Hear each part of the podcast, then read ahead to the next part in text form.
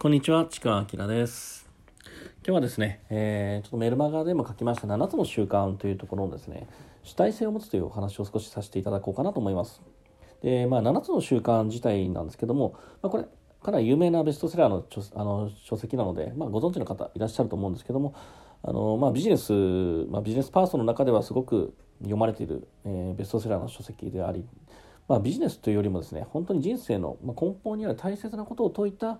まあ、有名な著書ですね。有名な書籍です。で、これですね、あのぜひ読んでない人は読んでほしいんですけども、まあ、僕もですね、あの最近ちょっと読み直して、で、ここにやっぱ大切なこと書いてるなと思って、まあ、メルマガでですね、何個か、えー、ご紹介させていただこうかなと思います。で、その中の最初の一つがですね、まあ、第一の習慣で、主体性を持つという、そういう習慣があるんですけども、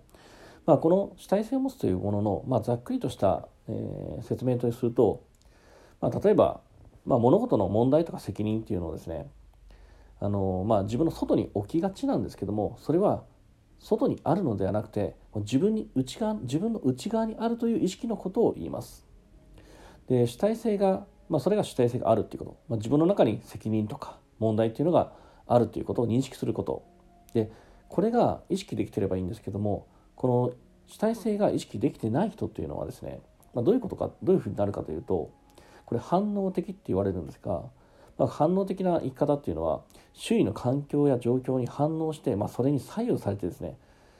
何事もそれを軸に判断とか、まあ、いろんな選択が行動してしまうということ、まあ、これっていわゆるですね、まあ、自分の中に軸がなくて周りのまあ反応ですね環境どう言われるかなとかどんなふうに思われるかなっていうふうなそういった考えにづいて、まあ、支配されていくので、まあ、なかなかですね自分らしく生きるとかそういったかけ離れた生き方になっちゃいます。で、まあ、これ結構多いんですけどね。でそれに対してまあ主体主体性を持つということは、まあ、主体的な生き方というのは、まあ、周囲の状況から生まれる一時的な感情じゃなくてですね本当に自分の価値観に基づいた選択と行動ができる。周りがどんなにまあ例えば否定的に見たとしても周りのがどんな声を出したとしてもそれはもう関係なくそれはただの一時的な感情でしかないので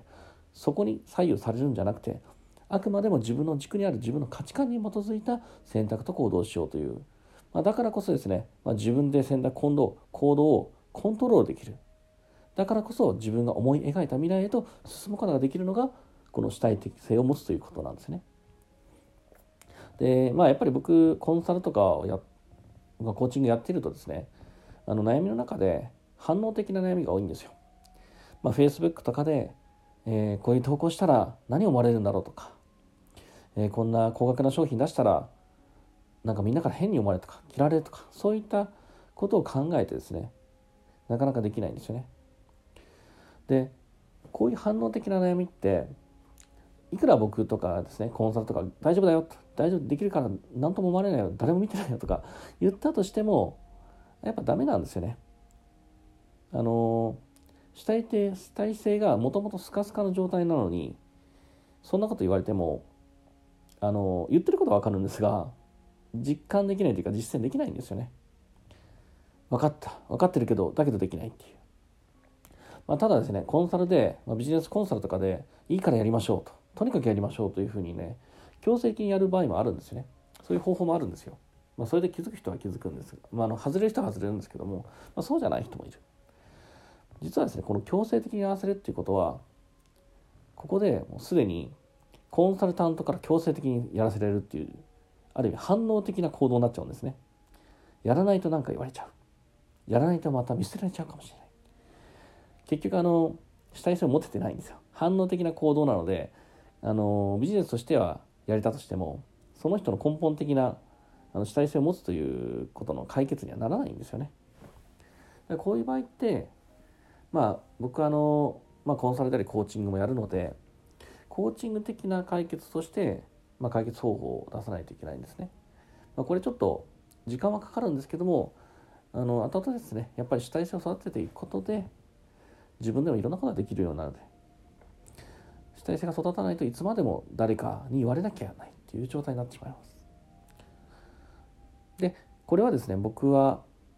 あのまあ、僕の言い方になるんですけども主体性主体化ロジック主体化ロジックを組み込むっていう言い方をします。意識の中に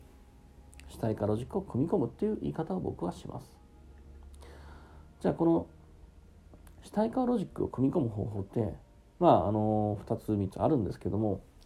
今回ちょっとお伝えしたいのは1つです。1つだけです。でそれもそんなに難しくはないです。本当に小さなことなんですけどもちょっと時間がかかりますが第一の方法主体化ロジック主体化意識の中に主体化ロジックを組み込む第一の方法です。これが毎日できる小さなことを毎日行うということ。そしてできればそれは興味あることだったり好きなことがベストです。嫌なことを毎日続けるのはあ多分続かないので。でこれだけなんですね。これを1日1分でも構わないです。で別に1分もきついよと。たった一つの言葉を発するだけでもいいんです。例えば起きてから誰かにありがとうという家族にありがとうというのを毎日行うでもいいです。まああの簡単な起きてから伸びをする体操をする1分間する。まこれ別に5分でも10分でもいいんです。散歩でもいいんです。何でもいいんです。自分が今までやってることでもいいんです。だこれをですねずっと本当に愚直にやることで、まあ、反応的な意識から自然にですね主体的な意識に書き換わっていくんですよ。これ何で書き換わっていくかというとこの主体性をまあ持つ、まあ、主体性を取り持つって言ってもいいかもしれませんけども主体性を持つためにはですね大事なことがあの自分との約束を守るっていうことなんですよ。で主体性が持てない人って何かっていうと責任を持てない持ちたくないっていう状態なんですね。というか自分自身にその約束は守れないと思ってる。自分自身が責任取れないと思ってるから、そういうですねセルフイメージを持っているんですね。だから周りの反応を気にしちゃってその反応的な行動になっちゃう。でそれを取り持つためにまず自分との約束。これをまあ守っていく。それをやるだけで意識的に意識あのそれをやるだけで意識が反応的か主体的に自然と書き換わっていきます。まずそれをできるところから。で例えば一日できなくできなかった日があっても全然構わないんですよ。ただ一日この時間にこれを自分がやると。自分との約束。守れる約束にしてください。それをするだけでだんだんと時間はかかってしまうかもしれないんですけどもだんだんと意識は変わっていきます。気づいた時に自分に主体性が生まれていることに気づくことがあると思います。まずはここからやってみましょう。じゃああの以上で7つの習慣のまず第一の法則主体性を持つということについて、え僕なりの、まあ、解釈とですね僕なりの解決方法というところをお伝えしました。ではありがとうございます。